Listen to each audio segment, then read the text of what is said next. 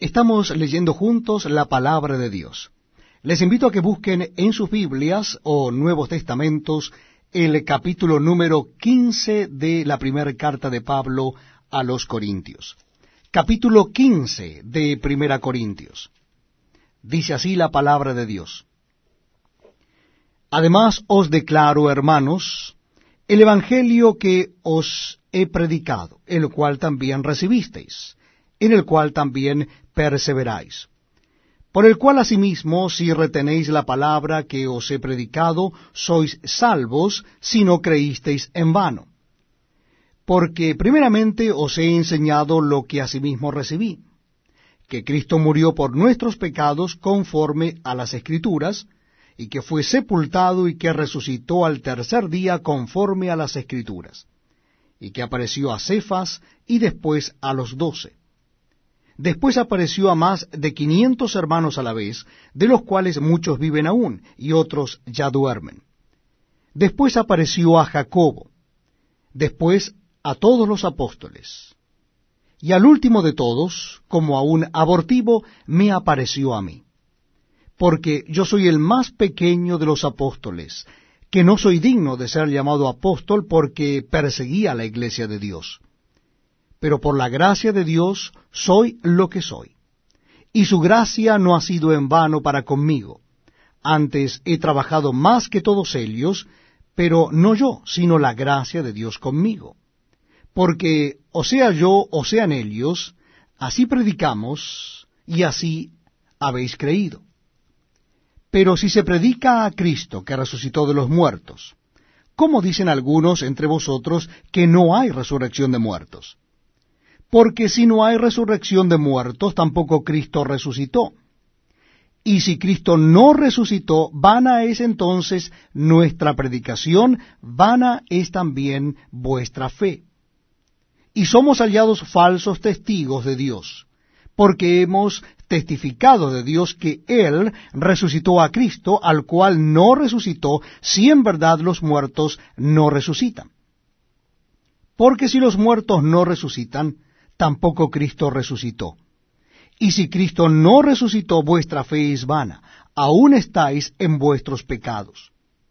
Entonces también los que durmieron en Cristo perecieron. Si en esta vida solamente esperamos en Cristo, somos los más dignos de conmiseración de todos los hombres. Mas ahora Cristo ha resucitado de los muertos. Primicias de los que durmieron es hecho porque por cuanto la muerte entró por un hombre, también por un hombre la resurrección de los muertos. Porque así como en Adán todos mueren, también en Cristo todos serán vivificados.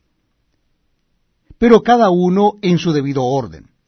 Cristo, las primicias, luego los que son de Cristo en su segunda venida. Luego el fin cuando entregue el reino al Dios y Padre, cuando haya suprimido todo dominio, toda autoridad y potencia. Porque preciso es que Él reine hasta que haya puesto a todos sus enemigos debajo de sus pies. Y el postrer enemigo que será destruido es la muerte. Porque todas las cosas las sujetó debajo de sus pies. Y cuando dice que todas las cosas han sido sujetadas a Él, claramente se exceptúa aquel que sujetó a él todas las cosas. Pero luego que todas las cosas les estén sujetas, entonces también el Hijo mismo se sujetará al que le sujetó a él todas las cosas, para que Dios sea todo en todos. De otro modo, ¿qué harán los que se bautizan por los muertos si en ninguna manera los muertos resucitan? ¿Por qué, pues, se bautizan por los muertos? ¿Y por qué nosotros peligramos a toda hora? Os aseguro, hermanos, por la gloria que de vosotros tengo en nuestro Señor Jesucristo, que cada día muero. Si como hombre batallé en Éfeso contra fieras, ¿qué me aprovecha? Si los muertos no resucitan, comamos y bebamos, porque mañana moriremos. No erréis. Las malas conversaciones corrompen las buenas costumbres. Velad debidamente y no pequéis, porque algunos no conocen a Dios, para vergüenza vuestra lo digo. Pero dirá alguno, ¿cómo resucitarán los muertos? ¿Con qué cuerpo vendrán? Necio, lo que tú siembras no se vivifica, sino muere antes. Y lo que siembras no es el cuerpo que ha de salir, sino el grano desnudo, ya sea de trigo o de otro grano, pero Dios le da el cuerpo como Él quiso y a cada semilla su propio cuerpo. No toda carne es la misma carne, sino que una carne es la de los hombres, otra carne la de las bestias, otra la de los peces y otra la de las aves y hay cuerpos celestiales y cuerpos terrenales. Pero una es la gloria de los celestiales y otra la de los terrenales. Una es la gloria del sol, otra la gloria de la luna y otra la gloria de las estrellas, pues una estrella es diferente de otra en gloria. Así también es la resurrección de los muertos.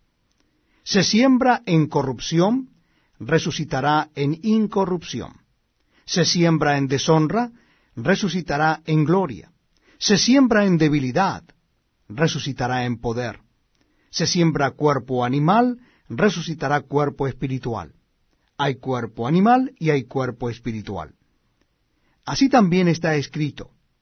Fue hecho el primer hombre Adán alma viviente, el postrer Adán espíritu vivificante. Mas lo espiritual no es primero, sino lo animal, luego lo espiritual. El primer hombre es de la tierra, terrenal. El segundo hombre, que es el Señor, es del cielo.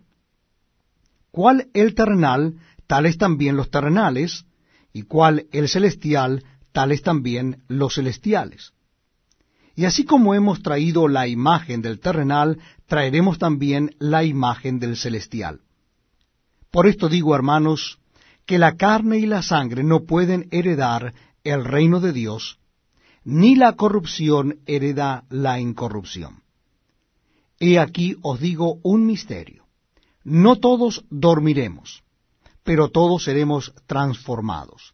En un momento, en un abrir y cerrar de ojos, a la final trompeta, porque se tocará la trompeta, y los muertos serán resucitados incorruptibles, y nosotros seremos transformados.